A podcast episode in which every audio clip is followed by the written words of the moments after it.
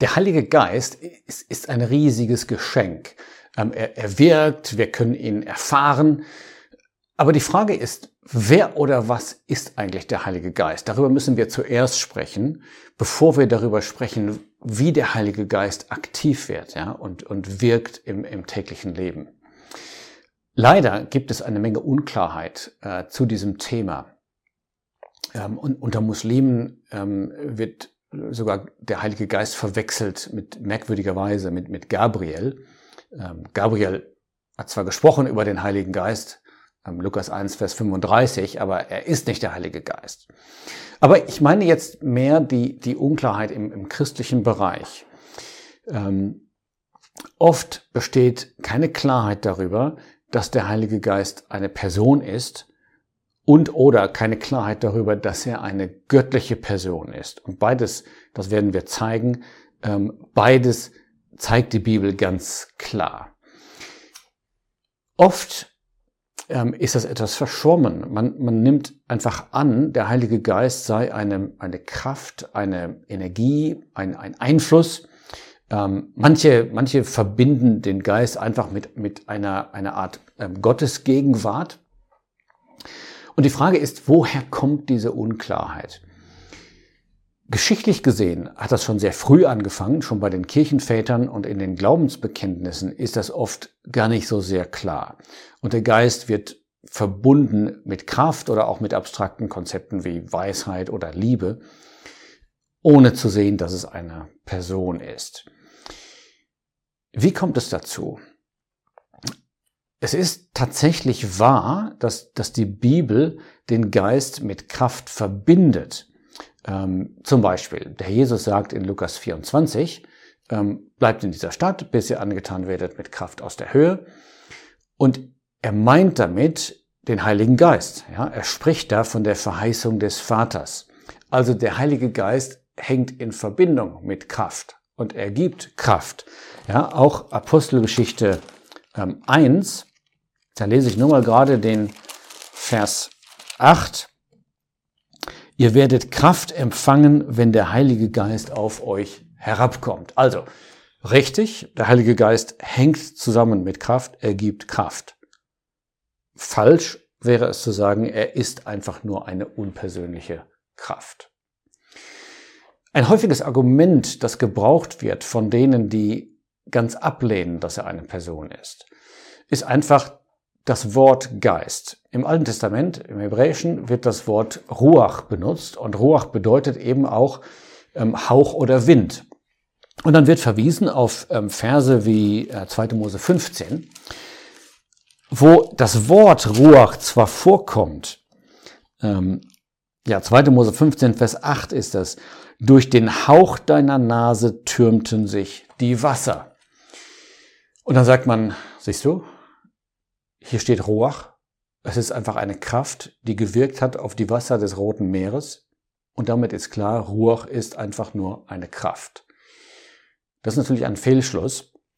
Wenn wir wissen wollen, wer der Heilige Geist ist, müssen wir nicht nur Stellen ansehen, wo das Wort Ruach vorkommt, sondern wo mit diesem Wort tatsächlich auch der Geist gemeint ist. Übrigens im Neuen Testament äh, haben wir dasselbe Phänomen, äh, Topneuma, also der Geist, bezeichnet auch wieder beides. Er kann auch Wind bedeuten, wird auch verglichen. Ja, sein Wirken wird verglichen mit einem Wind vom Herrn Jesus in ähm, Johannes 3.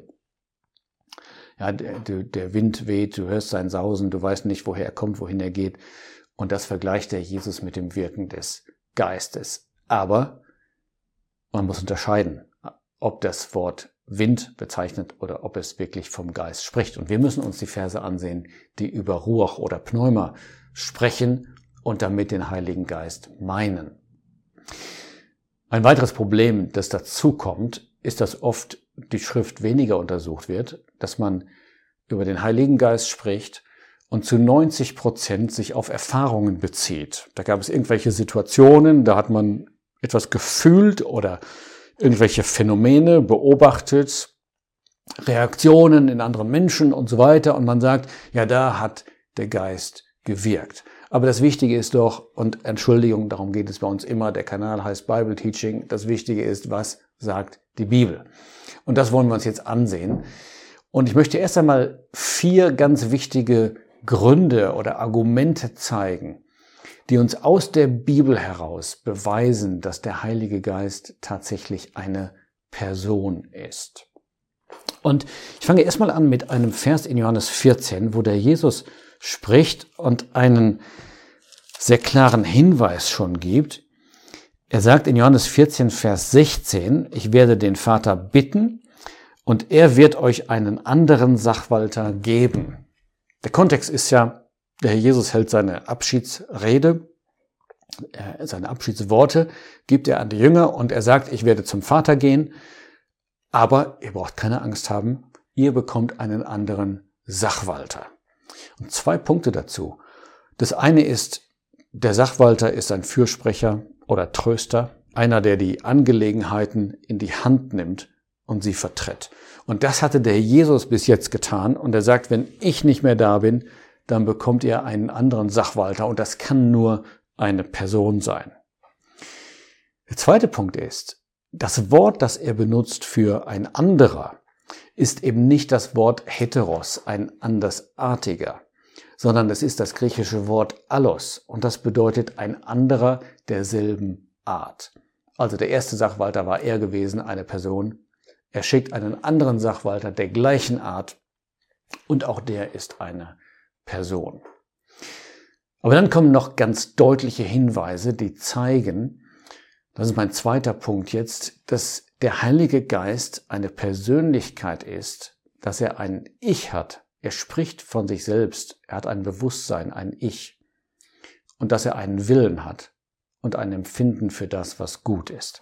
Ähm, in Apostelgeschichte 10, ähm, Vers 19, ich kann das nicht alles nachschlagen, da steht, dass der Heilige Geist zu Petrus spricht und dass er dem Petrus sagt, da kommen jetzt Leute und die werden dich einladen, mit ihnen zu gehen und gehe mit ihnen. Und dann sagt er, denn ich habe sie gesandt. Das ist ein Beispiel dafür, dass der Heilige Geist ein Ich hat, eine Personalität. Er hat auch einen Willen. 1. Korinther 12, Vers 11, da steht, dass der Heilige Geist die Gaben austeilt, wie er will. Er hat ein Empfinden dafür, er hat einen, eine Vorstellung, er hat einen konkreten Willen, wer welche Gabe erhalten soll. Und eine bloße Kraft hat weder ein Ich noch einen Willen. Er hat auch eine, eine Ansicht dazu, was gut ist. Apostelgeschichte 15, da geht es um das sogenannte ähm, Apostelkonzil. Man war zusammengekommen, man hatte beraten über diese schwierige Frage und dann wird das Ergebnis zusammengefasst und eingeleitet mit den Worten, es hat dem Heiligen Geist gut geschieden.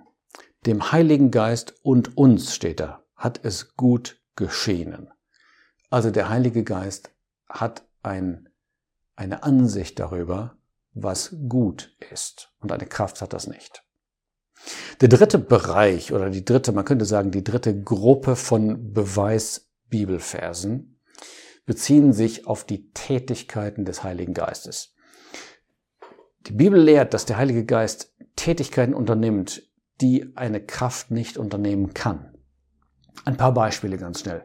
Johannes 14 nochmal, Vers 26, der Heilige Geist lehrt und er erinnert. Dann ein Vers, den ich lesen möchte, weil es da so geballt auftritt. Ähm, Johannes 16, Vers 13, da sagt der Jesus, wenn der Geist der Wahrheit gekommen ist, wird er euch in die ganze Wahrheit leiten, denn er wird nicht von sich selbst aus reden, sondern was er hören wird, wird er reden und das Kommende wird er verkündigen. Also wir haben hier vier Verben, die alle nur sich auf eine Person beziehen können, nicht auf eine Kraft. Leiten, reden, hören, verkündigen. Der Heilige Geist spricht, das haben wir schon gesehen. Es steht auch in Apostelgeschichte 13, als Paulus und Barnabas ähm, ausgesondert und der Gnade des Herrn anbefohlen werden. Da hatte der Heilige Geist gesagt, ähm, sondert sie aus zu dem Dienst, zu dem ich sie berufen habe. Der Heilige Geist beruft. Etwas später, Kapitel 16, da wurde dem Apostel und seinen Begleitern nicht erlaubt vom Heiligen Geist in diese Gegenden zu ziehen. Der Geist Jesu steht da, erlaubte es ihnen nicht. Apostelgeschichte 16, Vers 6. Der Heilige Geist forscht auch. Nach 1. Korinther 2, Vers 10. Er erforscht die Tiefen Gottes und er bezeugt. Hebräer 10, Vers 15. Da wird Jeremia zitiert. Aber da steht einleitend, so bezeugt der Heilige Geist. Die vierte Gruppe von Beweisversen für die Personalität des Heiligen Geistes beziehen sich auf unsere Handlungen dem Heiligen Geist gegenüber. Es gibt Dinge, die kann man machen mit einer Kraft, zum Beispiel sich ihr widersetzen oder äh, sie verstärken. Aber es gibt auch Dinge, die kann man nicht tun mit einer Kraft, wo mit einer Person zum Beispiel traurig machen. Und genau das sagt Epheser 4, Vers 30, ja. Betrübt nicht den Heiligen Geist, mit dem ihr versiegelt worden seid. Eine Kraft kann nicht betrübt werden. Apostelgeschichte 5, da ist es die, die Begebenheit von Ananias. Und Petrus sagt zu Ananias, du hast den Heiligen Geist belogen. Ja, auch eine Kraft kann man nicht belügen, wohl eine Person. Und ein drittes Beispiel für diese Gruppe, Lästern. Lukas 12, Vers 10 zum Beispiel, da ist die Rede von der, von der Lästerung des Heiligen Geistes, eine schwere Sünde und auch eine Kraft. Es würde keinen Sinn machen, eine Kraft zu lästern, aber es macht wohl Sinn bei einer Person. Das heißt, die Bibel ist sonnenklar, der Heilige Geist ist eine Person und das ist schon wichtig auch für unser praktisches Leben, denn das heißt, der Heilige Geist hat eine eine Ansicht darüber, was gut ist. Er hat einen Willen. Und das wird uns noch beschäftigen, wenn es um die praktischen Dinge geht. Eine Frage, die jetzt noch offen ist, ist, woher wissen wir, dass diese Person tatsächlich Gott ist? Und das wollen wir zeigen im nächsten Video.